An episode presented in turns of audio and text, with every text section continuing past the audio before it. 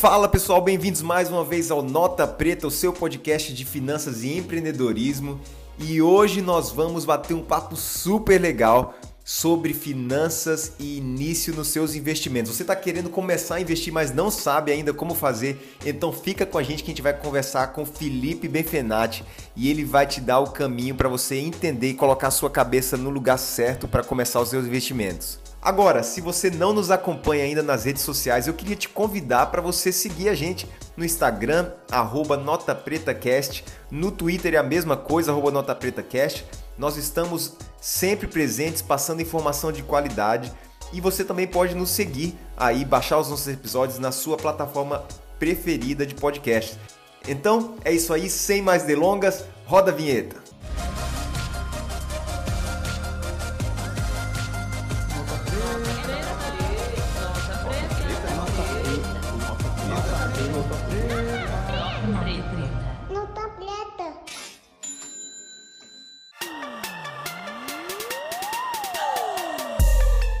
Fala galera, mais uma vez, como a gente combinou, um convidado de peso. Bem-vindo, Felipe Benfenati, tudo jóia? Olha, o Felipe é investidor, palestrante, criador do método Rico de Verdade. A gente vai entender daqui a pouco o que é o método. Mas primeiro, Felipe, conta pra gente um pouquinho quem é Felipe, um pouquinho da sua vida, só pra gente começar e a gente sentir aí o clima. E aí, Elmer, tudo bem? Um prazer falar contigo, um prazer participar aqui do podcast da Nota Preta. É, é, assim mesmo que fala? É Nota Preta. É eu gostei muito do projeto de vocês, gostei muito do que vocês estão fazendo pela, pelo investimento, pela vida financeira das famílias aqui do Brasil. E eu, eu sou um super apoiador desse projeto. Inclusive, eu tenho um projeto chamado Rico de Verdade. Quando eu falo sobre isso, parece meio prepotente, né? As pessoas me chamam, né? Alguns amigos próximos falam assim, ah, lá vem o Rico de Verdade.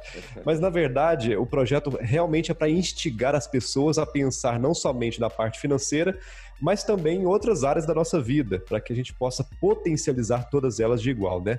Se você, por exemplo, tiver muito dinheiro e não cuidar da sua saúde, não adianta ter muito dinheiro é, e, e, e não ter saúde para desfrutar daquele benefício que você tem. Perfeito. Então, ah, não somente a saúde, mas o tempo, a parte emocional e outras, e outras vertentes que o ser humano tem, a gente instiga as pessoas então a pensar, a raciocinar sobre e a construir uma riqueza que seja de verdade, não somente uma riqueza fake é, que o pessoal tem empregado por aí, né? Um, um, day trade que só paga o cafezinho, mas um day trade que não.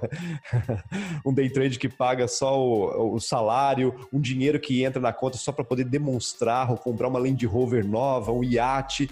Isso tudo é bom, é claro que é bom você ter um dinheiro, uma condição financeira para poder pagar suas contas agora é, e ter até um certo luxo. Agora, o dinheiro por si só ele não vai resolver o problema de todo mundo. Então, a gente precisa sim sermos ricos de verdade. Então, meu trabalho consiste nisso, né? Eu tenho uma empresa é, que se chama Rico de Verdade Treinamentos Limitada, e a gente produz né, cursos e mentoria na área de investimentos. Eu ensino as pessoas na prática, acompanho elas, né? Inclusive, a minha, minha mentoria é um acompanhamento pessoal, por seis meses eu acompanho a pessoa investindo na prática com ela, e, e a gente faz, faz esse proje projeto aqui no Brasil.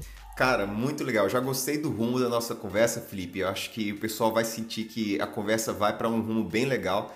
É, mas eu queria, antes da gente chegar lá, te perguntar uma coisa, partir para o pessoal.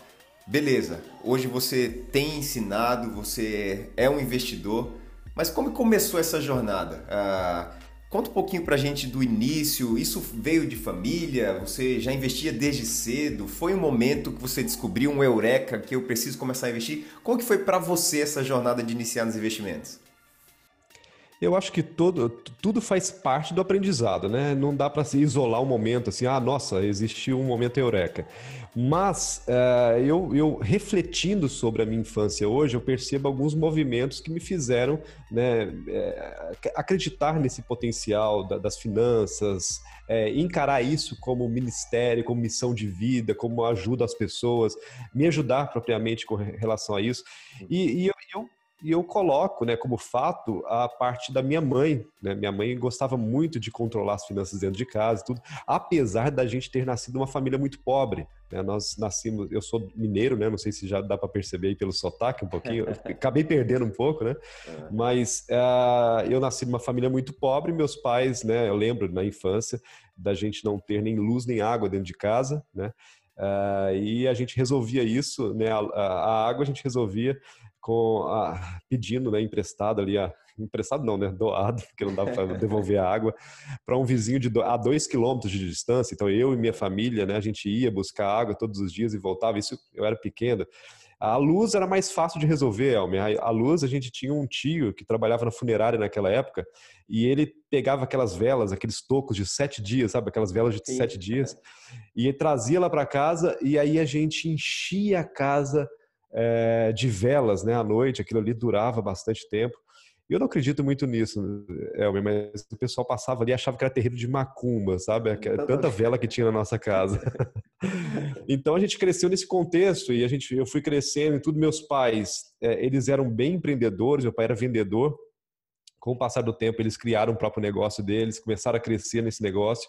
É, e aí eu eu cresci nesse contexto, né, de empreendimento e tal, até ir para a faculdade. Quando eu estava na faculdade, é, meus pais perderam a, a, fábrica deles, eles vieram morar com a gente e passado algum tempo eles vieram a falecer.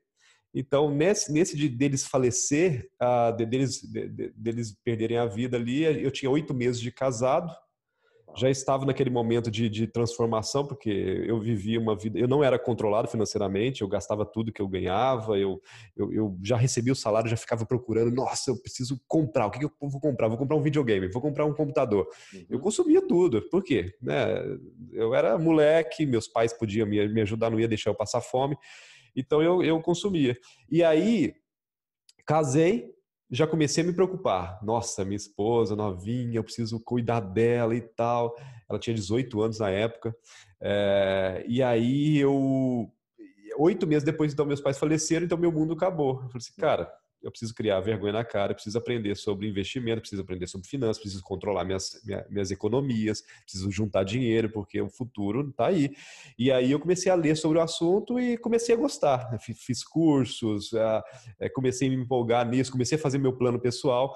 E aí, com esse plano, né, juntando um dinheirinho ali e tal, e, é, por ter lido né, no livro de, do Gustavo Cerbasi sobre independência financeira, eu me empolguei e fiz a minha própria independência financeira. Fui juntando um dinheirinho. Né? Quando o pessoal fala de, de renda passiva ou, ou, independência financeira, o pessoal acha que, é, que é, é, o cara tem que ser super rico. Não é isso. É, é o dinheiro, não né? um dinheiro trabalhando por você para pagar suas contas. E minhas contas na época não eram muito altas, né? Então, tipo, eu, eu lembro que eu vivia com a minha esposa por 1.800 reais, a gente vivia bem. A gente tinha uma, não tinha carro, tinha uma moto e tal. Então, eu consegui fazer um plano que pagasse minhas contas pagando minhas contas, eu pude então estar um pouco mais é, livre, tranquilo para poder pensar em estratégias melhores. Então foi aí que aí eu tive tempo para poder bolar mais coisas, empreender, é, ganhar mais dinheiro.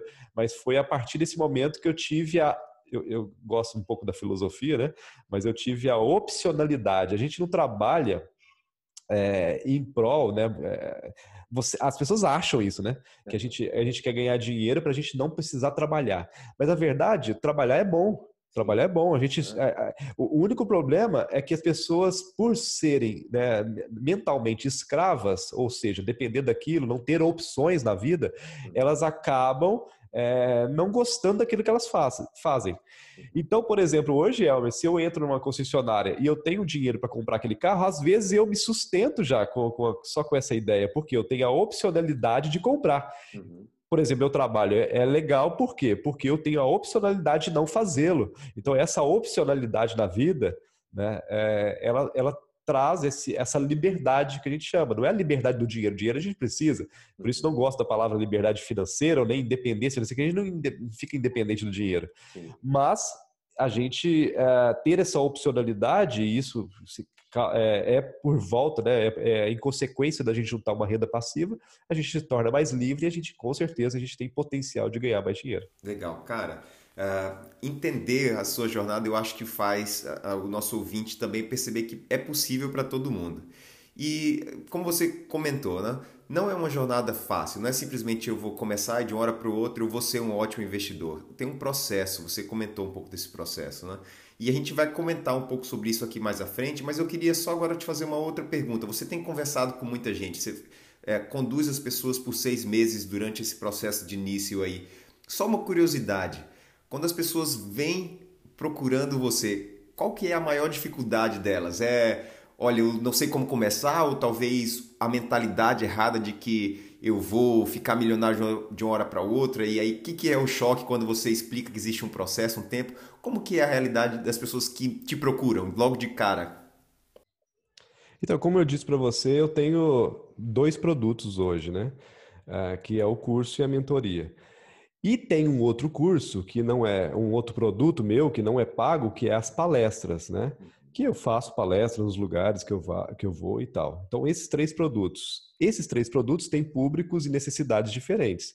Numa palestra, o que eu mais encontro, né, no geral, das pessoas, o que eu mais encontro são pessoas que realmente têm uma certa dificuldade com relação à parte mental do dinheiro, é emocional puramente. É o que atrapalha as pessoas hoje de enriquecer, de ter dinheiro, na grande maioria das vezes, coisa de 80%, 90%, é essa parte emocional, é acreditar que dinheiro, ganhar dinheiro, é, gera corrupção, avareza, orgulho, ganância, é acreditar que trabalho é castigo, é acreditar que, que o dinheiro, né, os religiosos muitas vezes acreditam que o dinheiro às vezes é pecado, Sim, né, uhum. ou a falta dele é, também é uma, é uma maldição, então fica naquela, nossa, nossa eu vou para um lado, eu vou para o outro e tal. Então uhum. tem, tem, muita, tem muito dessa vertente emocional para aquelas pessoas que, né, que, que eu encontro no geral. Para quem geralmente me procura já para fazer um curso, é uma pessoa que já tem uma mentalidade que já quebrou essa, essa parte e ela já quer começar a investir. Só que ela tem algumas objeções, no sentido de que existe muita gente hoje no mercado que, que, que, que, promete muita coisa fácil. É, infelizmente tem isso, né? E que, que, que fala de dinheiro como se fosse assim: é, existe um milagre por aí, é só você apertar um botão que você vai ganhar o dinheiro. É, coloca na minha mão, né? Tem gente que fala assim: coloca o dinheiro na minha mão que eu vou te dar uma porcentagem, um, um, um lucro. Então, esses lucros fáceis acaba que, que faz com que as pessoas tenham essa objeção. Então, tipo, será? Tá, então, aí às vezes eu tenho que mostrar um testemunho, tenho que mostrar as pessoas que, que já fizeram, tem que gerar uma certa confiança, porque essas geralmente as objeções. Agora, o próximo passo, então são passos, né? O próximo Sim. passo é a pessoa que já vai fazer a mentoria. A pessoa que já vai fazer a mentoria, esse acompanhamento, é prático, é, é investimento na prática. Ela já passou por uma palestra, às vezes, ela passou por um vídeo meu no YouTube, ela já fez um curso meu, e eu só ofereço a mentoria para quem já fez um curso meu. E essa pessoa já tem um, um valor a partir de 3, 4, 5 mil reais para poder investir, e a gente já vai investir na prática, a gente já vai colocar. Então eu não preciso estar quebrando essas objeções. Mas lá no início, a primeira objeção a ser criada. Exatamente, ela tem que quebrar essa questão da mentalidade. E uma das grandes, assim, tipo, resumindo para você, uma das grandes dificuldades é a mentalidade de insuficiência do ser humano, uhum. que é entender que, que, que o que eu tenho é insuficiente. Uhum. Não estou falando que a pessoa não pode ser ambiciosa, né? Ambição é diferente de ganância, né? Quando eu ambiciono alguma coisa, eu estou uh, querendo lutar, fazer hora, hora, extra, estudar, correr atrás por alguma coisa. Agora, ganância né, é diferente, é quando você passa por cima dos seus princípios, valores, crenças, para conseguir chegar até alguma coisa. Então, não é isso. Mas se você não tem a gratidão, a felicidade, saber o suficiente para te fazer feliz, você nunca vai quebrar a insuficiência. E aí você vira, no, você, entra naquela roda dos ratos, né? Que é só Sim. trabalhar, comprar, trabalhar, comprar, é, ou até acumular. Tem gente que acumula, tem gente que uhum. acumula 100 mil, 200 mil, 1 milhão e nunca sabe onde pode chegar. E aí fica nessa, não chega a lugar nenhum. Sim. Uhum. Então, é, é, essa insuficiência que é natural do ser humano é um vírus colocado lá dentro. Tipo, a gente já nasce com é, uma questão cultural, uma pessoa, várias questões aí envolvidas, e já nasce com isso. Se a gente não quebrar isso, a gente se torna pobres, pobres pro resto da vida, mesmo tendo dinheiro na conta. Cara, legal, muito legal. Então eu queria pedir para você se a gente pudesse tentar fazer um exercício, uh, alguma coisa um pouco assim. Vamos pensar em dois tipos de pessoas, não sei se dá para uni-los em uma resposta só, mas vamos pensar nas pessoas que não começaram a investir ainda, tem todo o dinheiro talvez parado na poupança e, ou talvez ainda nem tem nada acumulado, e outros que estão em dívida. Se a gente pudesse falar o seguinte, olha, eu vou bater um papo com você agora de 10 minutos, uma dica para você passar dessa fase 0 para a fase 1. Um. A gente vai tirar você dessa inércia de estar tá parado e te colocar em movimento. É, qual seria a sua dica? A pessoa tem que sair do zero ou da dívida. Como que a gente poderia fazer para essas pessoas iniciarem agora a jornada dos investimentos?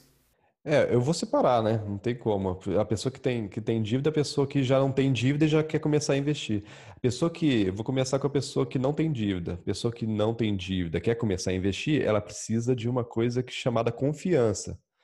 Né? Eu não, não coloco meu dinheiro em qualquer, em qualquer lugar, eu não coloco meu dinheiro nem no banco, eu não coloco tal. Tipo, ela precisa de uma confiança. Geralmente essas pessoas têm essa, essa tipo, onde confiar. Porque hoje nós temos muito material por aí, tem muita informação, mas falta essa confiança, né? Se é na Betina, se é na, na, no Thiago Reis, se é no, no Pablo, se é no Felipe, quem, quem, quem confiar? Então eu acho que um dos primeiros investimentos que a pessoa pode fazer, Elmer, para quem para quem está começando, é em educação. Uhum. Ah, eu te, Felipe, eu tenho 100 reais na mão. Cara, investe em educação. Por quê? Eu tenho mil reais, Felipe. Cara, começa a investir em educação. Independente do seu valor. Por quê? Porque você vai criar confiança, você vai saber as alternativas para ninguém te passar para trás. Então você vai, vai comprar um bom livro, vai comprar um jogo. Esses dias eu comprei um jogo aqui para minha família que, pô, fantástico, do Gustavo Serbastro, o jogo Renda Passiva. É, vai, vai, vai, vai assistir um filme de finanças, vai ler um vai ver um documentário, vai fazer um curso, porque essas coisas vai te gerar assim uma, uma, uma certa malícia no mercado financeiro. Você vai entender melhor o contexto para que você não possa ser jogado para trás, não possa ser.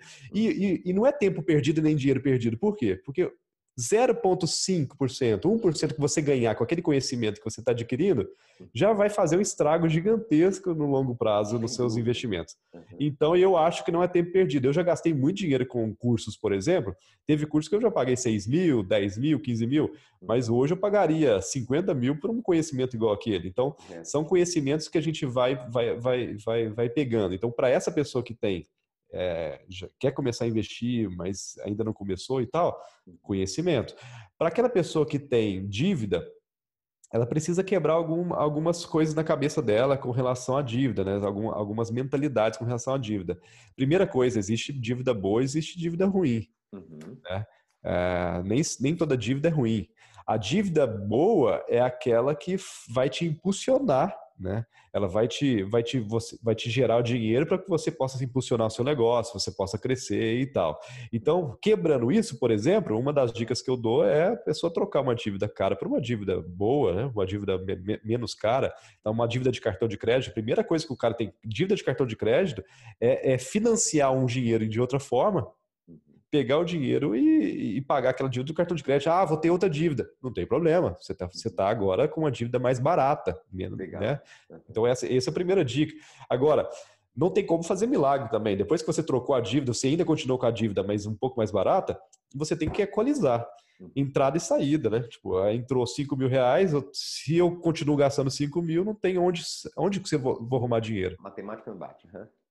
Então, primeiro, trocar dívida cara por, por boa, depois diminuir a, a, a saída, não, pelo menos por, uhum. por, um breve momento, porque o ser humano não gosta de sacrifício, né? Então faz um sacrifício com data, data determinada com prêmio no final. É, é para fazer desse jeito. Tipo, ah, paguei minhas dívidas, daqui um ano eu vou pegar uma parte disso e vou fazer uma viagem para comemorar. Então tem que ter comemoração.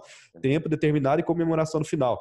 E o terceiro ponto que as pessoas não pensam a respeito, geralmente, é a questão de aumentar a renda.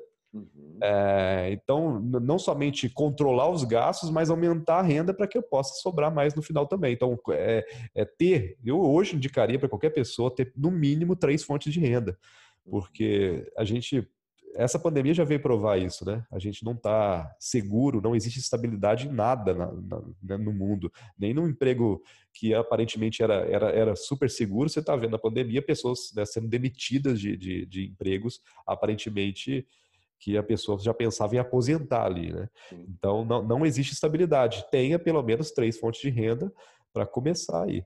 Perfeito, cara. Eu anotei três coisas aqui que para mim é, são chave no que você acabou de falar. Primeiro, educação financeira. E eu acho que a gente também bate muito forte nessa tecla aqui no Nota Preta. Nós estamos tentando trazer convidados como Felipe e outros para te dar educação financeira. Eu sei a importância é, de educação financeira para a minha vida. Como você comentou, é, às vezes a gente pensa que está gastando dinheiro, mas é um baita investimento, né? Colocar em educação financeira. Achei fantástico. Depois você mencionou, para quem está em dívida, controlar os gastos e talvez é, buscar agora, talvez não, buscar uma renda extra. Né? E isso poderia ser até para quem não tem dívida, né? Você não acha, tipo, pessoal, olha, eu tenho, eu não estou com dívida no momento. Legal, será que existe uma maneira de você buscar uma renda extra para alavancar seus investimentos, para talvez é, trazer os seus prazos, os seus sonhos mais cedo? Funciona para todo mundo, né? A renda extra? Oh, perfeito. Então, é, é, é, a questão mental, né, Elmer? A pessoa às vezes está tão no buraco. Eu fico imaginando assim, é, quando eu passo na rua e eu vejo algum, algum pedinte, por exemplo, eu fico imaginando como que às vezes ele está pedindo, às vezes, um prato de comida e do lado tem um ceasa com, a, com as frutas e verduras e ele não vai lá e pega aquele alimento. Existe, claro, fortes questões ali, né, de, de, culturais, emocionais envolvidas e tal, e às vezes a pessoa não consegue enxergar aquilo que está do lado dela. Isso acontece com a gente mesmo, né? Usando essa analogia do mendigo, nós também muitas vezes temos grandes possibilidades em nossa volta e a gente não consegue enxergar. Uma, vou, vou dar um exemplo do que eu fiz essa semana agora. É, não é recomendação, tá? É, Legal. Vale, vale, fazer esse disclaimer aí, né? Perfeito. Não é recomendação, mas é, eu fiz um levantamento de uma grana através de uma venda e compra de milhas aéreas. Uhum. É uma possibilidade. Uhum. E aí, o que, que eu comecei a perceber? Eu, eu, eu queria um dinheiro, eu fiz um levantamento com lucro, né? Tipo, eu comprei milhas aéreas e, e logo vendi elas. Uhum. Só que na compra dessas milhas aéreas, Elmer, eu levantei, por exemplo, 16 mil reais. Uhum. E eu parcelei, eu, eu, eu ganhei 2 mil na, na, na, diferença, tá? Tipo, eu comprei por, por, por 14 e vendi por 16. Uhum. Só que eu comprei por as 14 mil parcelado em 10 vezes. Uhum. Então, olha, olha que louco, eu fiz um financiamento sem juros nenhum. Uhum. Por quê? Eu poderia comprar agora, com esses 16 mil, comprar uma moto que eu quero. Uhum. E aí eu vou pagando a parcelinha lá das milhas sem juros nenhum. Aí eu, é a sacada que vivia na, na minha cabeça. Eu falei assim, cara, quem tem financiamento, quem tem dívida, pode pegar um, um esquema desse, tipo de milhas, por exemplo, dívida no cartão de crédito tem 14 mil. Uhum. Vou lá, compro milhas. É claro que, né, como eu já disse, não é recomendação, porque tem que, claro. tem que saber o que está fazendo também.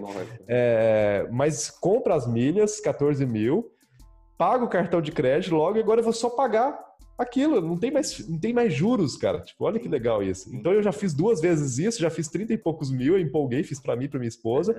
É, já levantei 5 mil e poucos de, de, de lucro e ainda eu estou parcelando isso em 10 vezes. Então, tipo, é um dinheiro que eu, que eu posso estar tá usando, que é o dinheiro que está lá no meu cartão de crédito parcelado, ainda vou ganhar pontos ainda no cartão, uhum. e ainda vou pegar esse dinheiro na mão e vou investir esse dinheiro. Então, tipo, esse dinheiro, pô, posso Legal. comprar minha moto, posso comprar outra coisa. Que... São, as, são as possibilidades que você menciona que talvez a pessoa que não está atenta nunca vai perceber, né? Ela pensa na vida dela como uma repetição de trabalhar uh, gastar o dinheiro e agora voltar a trabalhar mais para ter o dinheiro novamente para pagar as dívidas e ela nunca consegue olhar ao redor e falar como que eu posso buscar uma possibilidade de talvez ter uma renda extra para poder investir, para alcançar os meus sonhos de maneira mais rápida.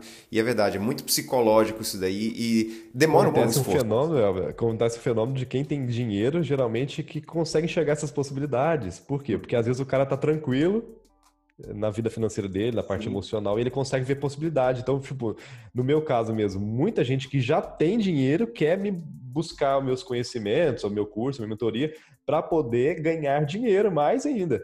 Uhum. Agora, quem não tem condição, geralmente olha lá e fala assim: olha, mas nossa, aquilo ali e tal, e, e, ele às vezes não consegue enxergar possibilidades, ele não consegue chegar, na, não estou falando só nos no meus produtos, mas tipo, em outras coisas também, uhum. não consegue enxergar o que está na volta dele, né, tipo, nem a venda de máscara, por exemplo, né, tipo, eu já, na mesma hora, começou a pandemia, gente, tá faltando fazer, fazer no mercado. pois é. Pois é. Felipe,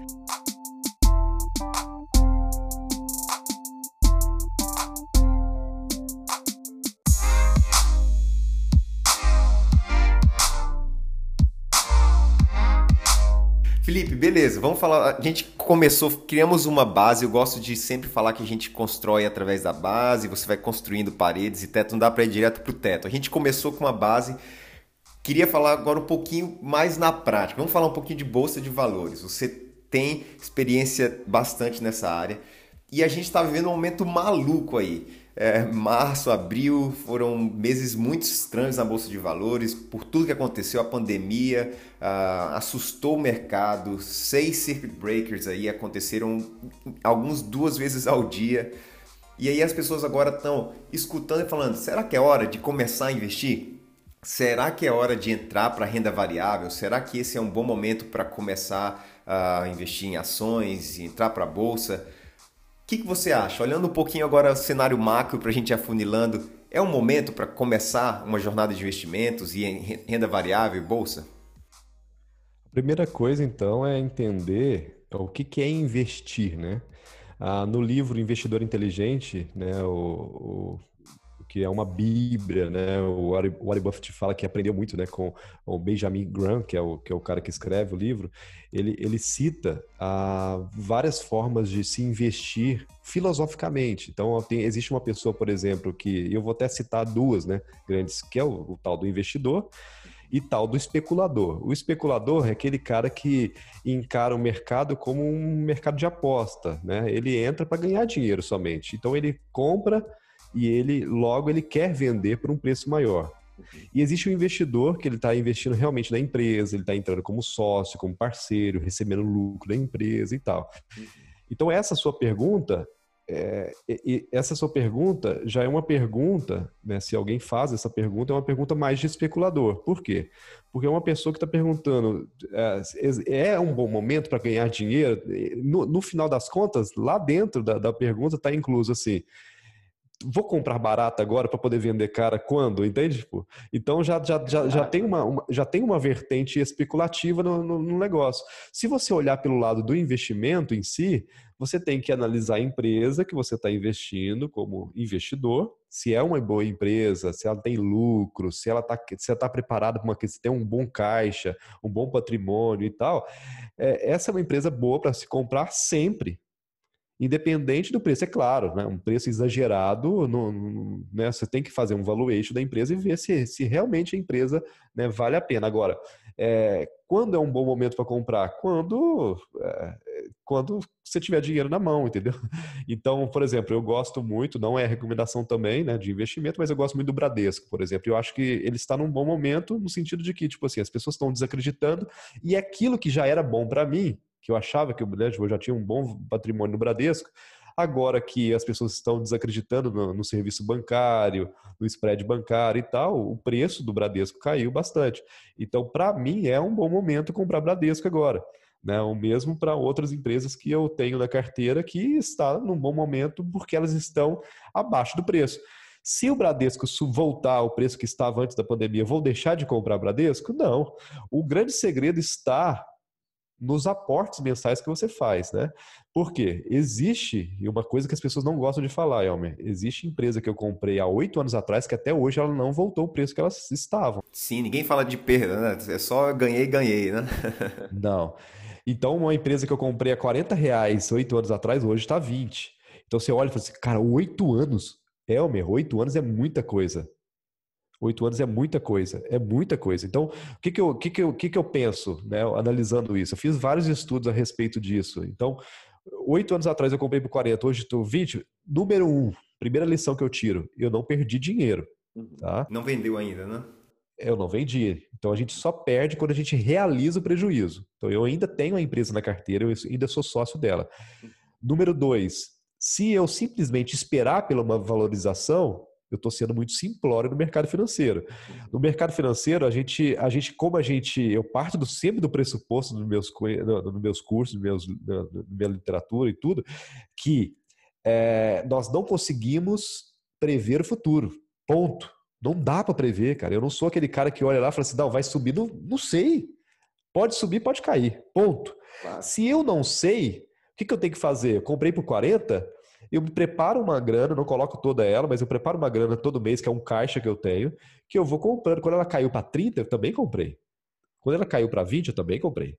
Quando ela caiu abaixo dos 20 que está hoje, mas ela caiu para 10, eu comprei ela também. Quando, eu, quando ela caiu para 4 reais, eu também comprei ela.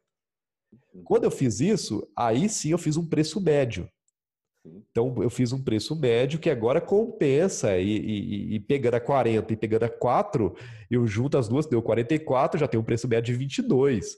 Então, tipo, é, já não é mais 40 que eu paguei, é 22 porque eu pego as duas e divido por dois. Então, no meu protocolo hoje de investimento, eu coloco em renda variável, mas eu tenho um caixa preparado para essas, essas mudanças. Faço rebalanceamento, faço aportes mensais e outras, outras coisas que eu faço claro. também, mas, mas, mas, só, só, só dando uma, uma, Aparentemente é simples, mas no longo prazo isso é fantástico. Uhum. Se você não fizer dessa forma, você vai cair naquela máxima de tentar adivinhar o mercado e não dá, cara, não dá, não dá. Tem vários anos que eu invisto, mais, quase 10 anos que eu já faço os investimentos.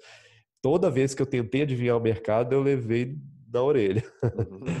então não dá, não dá para adivinhar o mercado. Ah, Felipe, o que, que você acha do da Vale? Ela vai subir ou vai cair?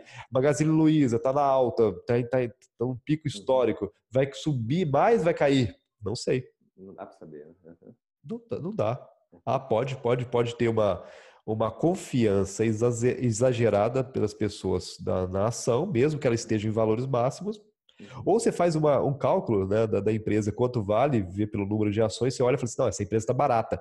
Uhum. Quer dizer que ela vai subir? Não, pode ser que ela caia. Então uhum. tudo tem a ver também com a confiança do investidor, então não dá para prever. O que a gente tem que fazer, na verdade, é ter boas empresas, compra constante, diferentes preços, para que a gente possa fazer um, um, um valor né, médio bem interessante e potencializar ele.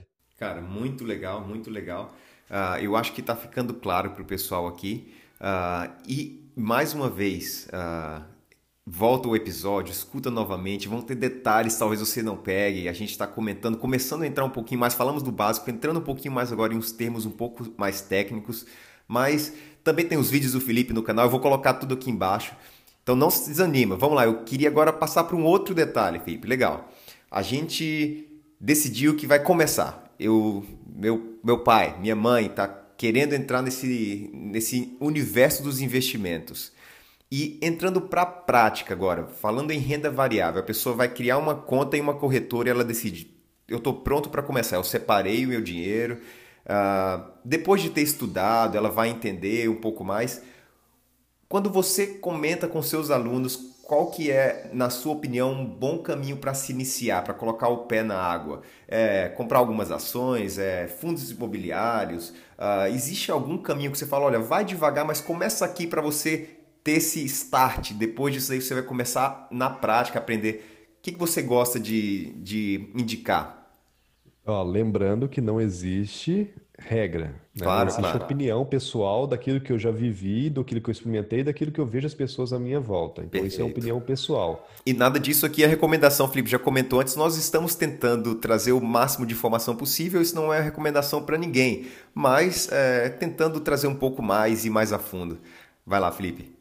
Dito isso, não existe investimento bom, existe nem investimento ruim. Existe investimento mais adequado para cada perfil e objetivo de cada pessoa. Fundo imobiliário, para mim, é investimento para velho. Então, já criando polêmica aí, mas tipo, isso é minha opinião pessoal. Perfeito. Por quê? Porque o fundo imobiliário é para quem tem um bom patrimônio, não quer muita oscilação, né? Porque ele vai oscilar sim, mas ele, ele, ele, ele vai oscilar pouco e ele vai te pagar uma renda mensal. Quem não tem ainda um patrimônio gigantesco, ele precisa pegar coisas que têm potencial de aumentar mais o patrimônio para depois investir em investimentos como o fundo imobiliário. É, mas o fundo imobiliário também pode ser usado como didática. Então, se uma pessoa não está é, preparada para o mercado de ações que tem uma variação, geralmente tem uma variação maior, uma volatilidade maior que o mercado de fundo imobiliário, você pode colocar lá para uma forma didática de aprendizado. Mas se você quiser pular essa parte e falar assim, já aprendi com o Felipe, uhum. vai, vai para o mercado de ações já. Uhum. Agora, para ser bem conservador e pé no chão, o que, que eu faria? Eu colocaria 50% na renda fixa, no Tesouro Selic, alguma coisa ali que não rende nada, uhum. mas o, o, propósito não é esse, o propósito é ter caixa para você pegar o dinheiro a qualquer momento. Eu colocaria 50% do meu dinheiro numa renda fixa e compraria ações poucas ações, tá? Tipo, se você tem mil reais, dois mil, cinco mil reais, uma ação só. Uhum. Não compra mais. Não... Ah, o lance da diversificação, Felipe. Se você diversifica muito, você você acaba não tendo potencial de potencializar aquilo. Ah, eu comprei cinco ações, é, cinco mil reais, mil reais cada uma. Agora, agora cai tudo. Com seu caixa, o que, que, você, que, que você vai potencializar agora? Qual que você vai comprar? Uhum. Pulverizou todo o investimento, está tudo espalhado. Exatamente. Então, quando você coloca em uma ação só, ah, eu tenho 50 mil reais, Felipe, compra três ações, quatro, setores diferentes, aí sim começa a diversificação. Uhum. Ah, tem um milhão de reais, Cara, hoje eu tenho um valor gigante, não vou falar aqui na questão de ética, mas eu tenho cinco ações, as minhas ações uhum. preferidas. Eu tenho, eu tenho essas ações em grandes proporções. Uhum. Por que, Elber? Se você tem 30 ações na carteira uhum. e uma sobe 50%, ô louco, subiu 50%, então, tipo, você olha lá, subiu 100 reais, entendeu? Então, tipo, você acaba não ganhando, não ganhando em, em proporções muito grandes quando aquela ação sobe. Então, é bom você, você se colocar em poucas. Tem um estudo né, do lado de, de, da probabilidade que mostra que a partir de oito setores que você tiver na carteira, ela não, não é tão diversificável, assim, você, não, você não ganha tanto né, proteção na, na, parte de diversificação. É, um setor já elimina 46%, se você tiver dois setores, na verdade, né? Se tiver dois setores, já elimina 46% do seu risco por quê? Um setor ele vai, né? Dando exemplo aqui para quem não conhece né, do que eu estou falando, mas o setor de petróleo, petrolífero, Petrobras. Setor de, dando um exemplo, né? O setor de varejo tem Magazine Luiza, é, lojas americanas, Via Varejo. Setor de, de cosméticos, Natura. Setor de, é, de bancos, Bradesco, Brasil, Itaú, Banco Inter. Então, setores diferentes. Você não vai comprar toda na sua carteira é, Bradesco, Banco Inter, Brasil, por quê? Você, tipo, ah, tem uma diversificação. Não, mas aí você está numa diversificação não setorial. Ou seja, se os bancos todos caírem, cai tudo da sua carteira. Então, tipo, é bom ter diversificação. Mas faça isso com muito dinheiro. Então, voltando lá atrás. Felipe, eu tenho 5 mil reais para poder investir. 2.500 na renda fixa, 2.500 na renda variável. Separa um dia no mês para você fazer um rebalanceamento, ou daqui seis meses, e não importa, mas tenha periodicidade. E faça o um rebalanceamento. Se daqui seis meses as suas ações subiram e a sua renda variável caiu, volta aos 50-50 de novo. Uhum. Arranca da, da, das ações, coloca na renda fixa e fica 50-50. Caiu a renda fixa depois de seis meses, caiu a renda variável e aumentou a renda fixa em proporções, arranca da renda fixa e compra mais ações. Uhum. Fazendo isso, inconscientemente você está comprando a baixa e vendendo a alta, que é o grande segredo do mercado. Uhum. Compro quando está muito alto o preço, né? quando está muito baixo o preço, e vendo quando está muito alto. Uhum. Na teoria, não funciona isso, porque eu nunca sei quando está mais baixo e quando está mais alto. Mas, mas fazendo essa, esse exercício, você acerta isso. Por quê? Porque, em proporção, você vai perceber que a sua ação, as suas ações vão subir de preço, então está no valor mais alto, você arranca e coloca na renda, renda fixa. Então, deu para entender? Eu faria isso, hoje eu faria isso, e seria muito conservador para mim, mesmo tendo oscilação na, na, nas ações, eu teria esse caixa para aproveitar as oportunidades e fazer esse rebalanceamento. Perfeito, legal. Então, eu queria um outro pé no realismo agora. As pessoas vão escutar e falar: legal, eu vou entrar nisso daí, eu quero começar a investir. Uh, é só uma jornada de sucesso? Você já comentou um pouco isso antes, mas eu queria frisar isso daqui. Eu vou começar e vai ser, sem dúvida, se eu seguir esse processo, vai me ter, nos próximos meses, eu vou conseguir fazer com que meu dinheiro cresça. É uma jornada só de sucessos? Então, é, vou ser, vou, novamente vou dizer é, que tem a ver muito com a questão mental da pessoa, filosófica com relação ao investimento. Se você Note, vou ser polêmico novamente. Se você tem mentalidade de investidor, é impossível perder, quase impossível, não vou falar impossível, mas é quase impossível perder dinheiro na bolsa de valores. Mas Felipe, mas bolsa de valores é tão oscilante tudo. Já disse, se você está vendo, entrando como investidor, você não importa tanto com o preço que está, ela está oscilando e tal, você está caiu, se a mentalidade de investidor, você está participando de um outlet, de uma liquidação. Você vai até aproveitar as oportunidades e ficar mais feliz. Subiu? Estou feliz também, porque está valorizando meu capital. Caiu? Estou feliz porque agora eu vou comprar mais com um preço mais barato ainda daquele que eu gosto. Então depende muito da mentalidade. Agora, se você já entra como especulador, e não tem problema a pessoa entrar como especulador, só tem que entender que a filosofia dela é essa. Se, se por acaso ela entra como especulador, realmente ela tem que tomar muito cuidado, tomar algumas atitudes de proteção, uh, desse mercado, porque ela tem oscilação e ela vai cair. Então, é, é, é, é meio que as regras da aposta, né? É, eu não, nesse caso, como especulador, eu não colocaria meu dinheiro todo, eu colocaria só aquele dinheiro que eu posso perder, porque realmente, se você encarar a, a, a cotação do mercado negativa como perda, Sim. então eu não posso perder, logo eu não posso colocar todo o dinheiro. Então, eu colocaria pouco valor e é, aos pouquinhos ir colocando aos poucos, mas entendendo que é só coloca aquilo que eu posso tem a chance de perder, entendeu? Perfeito. Legal, vamos supor, eu entrei, eu tenho mentalidade de eu quero ser investidor. Eu sei que normalmente quando a gente começa nos investimentos, você vê um pouquinho a cotação caindo, você já se assusta, rapidinho você passa de investidor para especulador. Mas se você colocar o pé no chão e falar, eu vou ser investidor, qual seria a sua dica simples? A gente não tem tempo no podcast para fazer um valuation de uma empresa, mas qual é uma boa maneira de tentar iniciar na parte de analisar para saber se o seu investimento, como investidor, você está pensando em longo prazo, você está pensando em ser sócio daquelas empresas. Qual seria uma dica legal para a pessoa entender se é uma boa empresa? Eu devo continuar fazendo o preço médio porque o preço dela está caindo, está em uma liquidação, como você falou? Ou será que é uma furada e eu fiz uma escolha errada? Porque existem 400 empresas na bolsa, talvez a pessoa entre falando, eu vou ser investidor e vou segurar, fez uma péssima opção e a empresa vai falir e tudo mais. Qual seria a sua dica para a pessoa analisar se é uma boa empresa?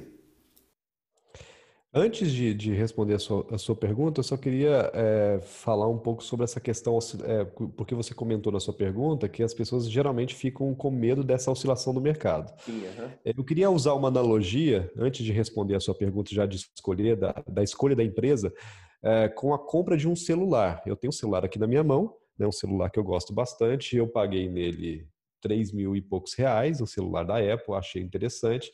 É, o que eu não sei e não percebo no dia a dia é que o valor desse meu celular ele oscila constantemente. Mas como assim, Felipe? Ele oscila constantemente porque se você colocar ele hoje no Mercado Livre para ser vendido, você vai ter pessoas ali querendo comprar seu celular ou não querendo comprar, ou até mesmo jogando um preço que você não quer pagar por ele. Ela fala assim, escreve nos comentários lá, eu pago R$ 2.500 no seu celular. Uhum. Mesmo assim, se você não quiser vender a pessoa te dando uma oferta, fazendo uma oferta, eu, eu pago R$ 2.500 no seu celular. Se você não quiser vender o seu celular, você não quer, não quer dizer que você perdeu dinheiro por esse celular.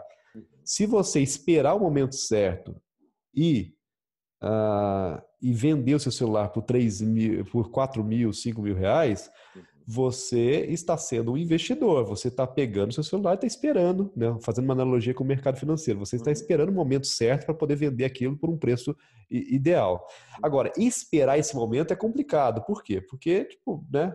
É muito tempo, às vezes, a gente tem a nossa ansiedade e tal se existe no mercado celulares por R$ 2.500, então, aí vem o lance, o lance, que eu te falei do aporte. Eu vou comprar celulares por R$ 2.500, então eu comprei um por R$ 3.500, eu compro outro por R$ 2.500, e agora eu tenho dois celulares que eu posso vender por um preço até menor aquele de R$ 3.000, porque eu vou ganhar naquele de R$ 2.500 um pouco mais.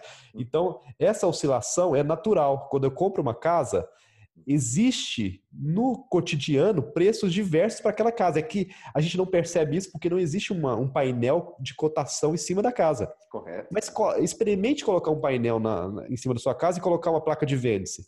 E todo mundo que passa na rua, você pergunta para ela quanto que ela estaria disposta a pagar. Uhum. Uma pessoa ia falar assim, Felipe, eu, não, eu tenho 5 mil reais na conta hoje, eu não tenho esse dinheiro todo, eu vou pagar 5, eu pago 5 mil na sua casa. E naquele placar aparecia assim, 5 mil reais.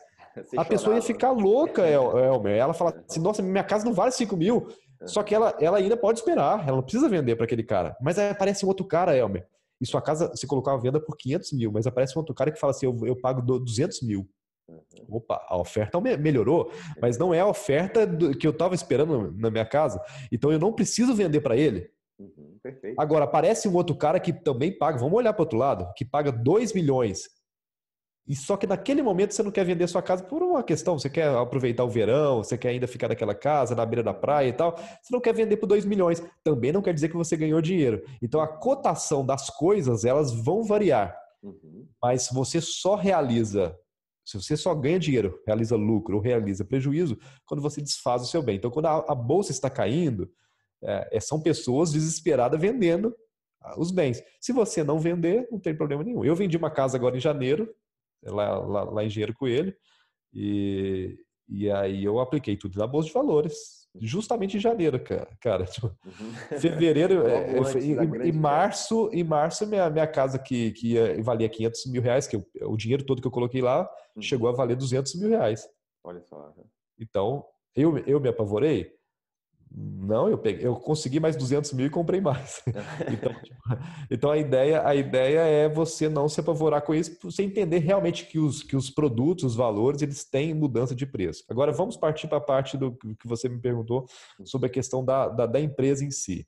Existem várias formas de entender é, o porquê do preço de uma, de uma, de uma empresa. Está embutida no preço da, de uma empresa basicamente três coisas, né? Uma, o preço da empresa ela pode estar, tá, é, ela, ela tem né, a, a questão da, do valor patrimonial da empresa. Então é bom, é bom entender essa questão da, do valor é, é, é patrimonial dela. Por exemplo, o valor que ela produz financeiramente, né, de, de, de, produtos e tal, mais o patrimônio líquido dela. Então, tipo, o lucro que a empresa tem, mais o patrimônio líquido. Você pode, aonde você pode ver isso? Tem sites, né? Por exemplo, Status Invest, statusinvest.com.br é um site onde você vê os índices, né, da das empresas e tal. Então você consegue ver o patrimônio dela, mais o valor que ela produz, né, que é o lucro dela. Se você juntar essas duas coisas, você vai perceber que aquilo compõe o preço da, da, da, da, da empresa. Então, esse é o número um que a gente tem que olhar, é realmente o valor da empresa. Agora, existe também no preço de uma empresa a expectativa de crescimento daquela empresa. Uhum. Tá? Então, a, a, a, confiança das pessoas com relação àquele, àquele mercado, àquele, àquela empresa, vai fazer com que o preço também infla ou diminua. Uhum. E terceiro elemento é o comportamento de manada, uhum. que é quando uma pessoa, quando existe um, um, um, movimento muito grande de pessoas comprando ou vendendo algo, e várias pessoas, elas, elas de maneira irracional, elas seguem a manada, elas, elas começam a comprar ou vender. Então, isso também está embutido no preço. Vou dar dois exemplos, tá? Uh, se você pegar, vou dar um exemplo positivo e um exemplo negativo. Pegando um banco, né? Tem o Bradesco, por exemplo. Você pega, o, valor que ele tem hoje, que ele produz hoje, é, um dividendos do Bradesco hoje está quase em torno de 10% ao ano, né? Só para o investidor. Então, um bom valor produzido, patrimônio líquido muito bom, sem dívida. Né? Geralmente os bancos não têm dívida. É, ter dívida também não é ruim, tá? Tem pessoas que têm que fazer, tem empresas que têm que fazer dívida para poder crescer. Claro. Então você tem, você tem, você tem isso, isso tudo, uma expectativa de crescimento nesse momento atual, uh, você ainda tem uh, uma expectativa de crescimento não tão boa, mas você tem um patrimônio uh, grande, um valor contábil interessante e tal, mas a expectativa não tão boa, por isso os preços estão mais baixos. E um comportamento de manada não tão bom também. Por quê? Porque as pessoas não estão acreditando. Sim. Tá?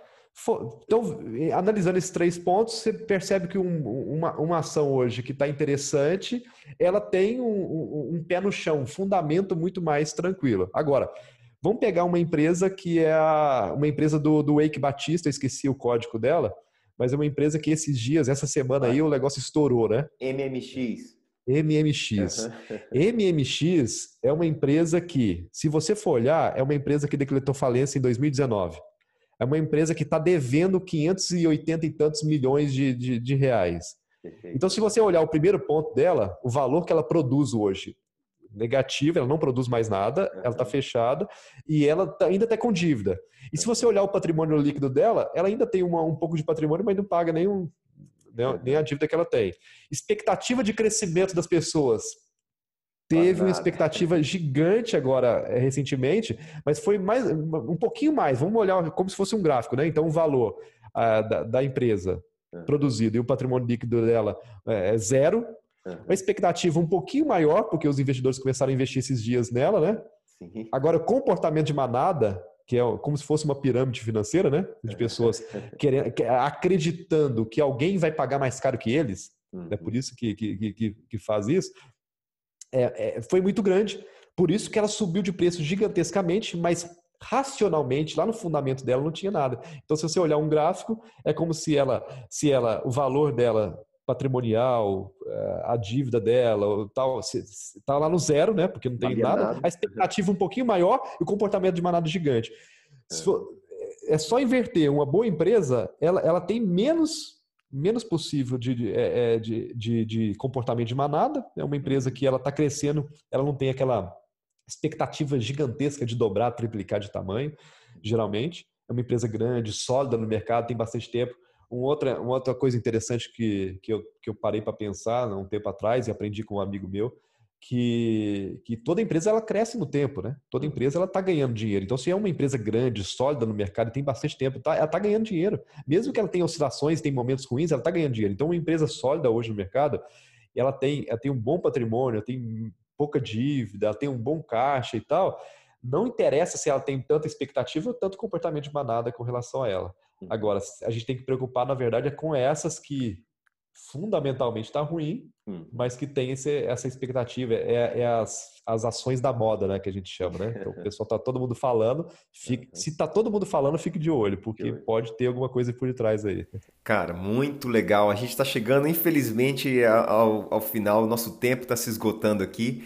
Então, eu queria dar a oportunidade do Felipe de fazer duas coisas. Felipe, Fala um pouquinho, pessoal, qual que seria a sua dica final, sua dica de ouro, se você tem uma dica especial. E outra, conta um pouquinho dos seus produtos. Você tem, é, como a gente falou, o método rico de verdade. Conta um pouquinho para o pessoal isso daí, para a gente finalizar. E aí depois, por último, eu vou te pedir uma dica de um livro. A gente sempre gosta, você comentou de educação financeira, a gente sempre coloca aqui na descrição embaixo um link do site da Amazon onde o pessoal pode entrar e comprar esses materiais. Se você tem um livro que você gosta muito, vai ser a hora da dica. Então, retornando, uma dica de ouro, comenta um pouquinho dos seus métodos e, e um livro. Bom, dicas, dicas de ouro. É, não existe estabilidade nenhuma. Todo investimento você tem que comprar barato e vender caro, só que te... isso é bom na teoria, mas na prática não funciona. Então, quando você faz, quando você tem essa, é, essa realidade, esse racional na sua, na sua mente, que não existe estabilidade, não, não tem como prever o mercado, você tem que fazer a sua, sua lição de casa no sentido de investir em educação e, e, e começar a investir, mesmo que seja pouco, mas constantemente a, é, ao longo de vários anos. Ah, pode ser que daqui cinco meses, seis meses o negócio bomba e você ganha dinheiro, mas filosoficamente você tem que investir a longo prazo. Né? Eu também não sou, eu sou, eu invisto em longo prazo, mas chegando no momento que as minhas ações chegam num patamar muito alto, não tem problema vender. Mas filosoficamente a gente tem que entender então que não existe estabilidade, não existe como prever é, o futuro. Pode, ah, a crise acabou agora, vai ter caos, vai ter crise, vai, vai acontecer merda. É, nós teve, devemos ter, como diz o filósofo Nassim Taleb, né, nos livros dele, que eu gosto bastante, nós devemos ser antifrágeis, ou seja, aproveitar o caos, a crise para poder crescer. Né? Uma pessoa resiliente é uma pessoa que, que, que aprende com os erros, ela, ela, ela até amassada, né? usando uma ilustração do copo, mas ela volta ao estado original. Mas uma pessoa antifrágil, além de voltar ao estado original, ela, ela cresce com, a, com o caos. Então, uma carteira de investimento, a escolha de um investimento ideal, inteligente, ela é antifrágil. Uhum. Ela, é, você, você, você entende que pode, porque é, é, a gente tem sempre uma mentalidade romântica né, nos, nos nossos investimentos, sempre vai é. subir. Mas não, olhe o pior que pode acontecer e se prepara para ele. Se você tiver isso na sua mente, o melhor é bônus. Né? Então eu sou, eu sou, eu sou você está percebendo que eu sou muito do caos, né? Mas não é, não é, não é torcer para o caos, mas é ser realista que o caos vai acontecer. Então, se eu me preparo para o caos, eu ganho muito dinheiro. Né? Dica de livro emendo com uma dica de filme. Dica de. Posso falar dois? Pode, por favor. Uhum.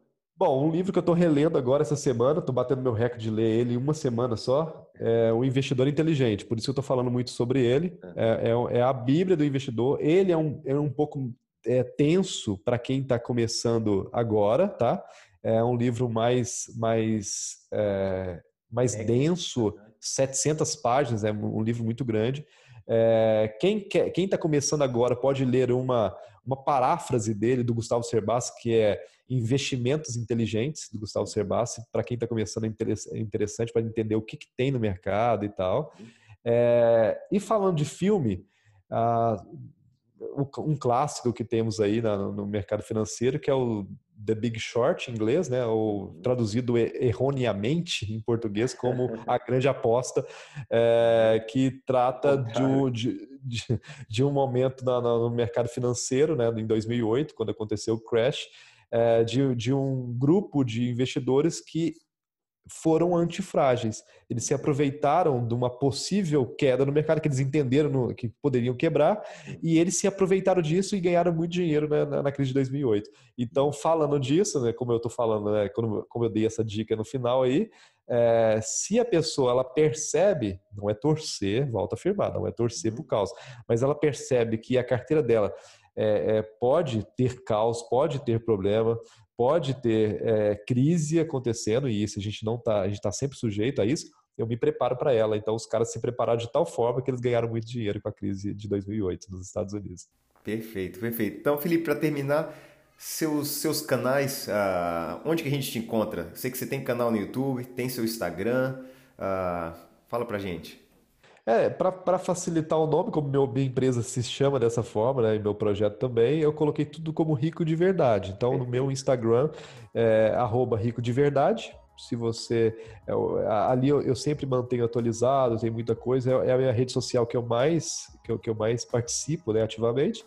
No YouTube eu tenho algumas coisas interessantes, inclusive eu tenho um projeto que eu ensino a minha esposa a investir na prática é, que eu parti ali de 5 mil reais, dei para ela de presente e aí a gente começou a investir. Legal. É, e eu faço isso na prática, mostrando realmente o passo a passo. Não sei até quando isso vai, eu vou deixar isso no ar, porque uhum. é, vou, tem alguns interesses por detrás aí que eu, que eu tenho que analisar, né, e tal. Uhum. É, mas, vai, mas ainda está lá no ar, se chama Investindo em Família. É, e o canal se chama Rico de Verdade. Então, bateu no YouTube Rico de Verdade, você vai entrar no meu canal. Perfeito. Felipe, muito obrigado, pessoal. Tenho certeza que vocês gostaram. Volta, escuta de novo, pega papel e caneta para você anotar todas as dicas do Felipe aí. E quem sabe a gente retorna uma vez aí no futuro para conversar um pouco mais. Depois que vocês tiverem uma base mais formada, a gente entra numa parte um pouco mais técnica para conversar. Felipe, mais uma vez, brigadão e até a próxima aí. Foi um prazer, obrigado pela oportunidade e estou à disposição aí para quando vocês precisarem.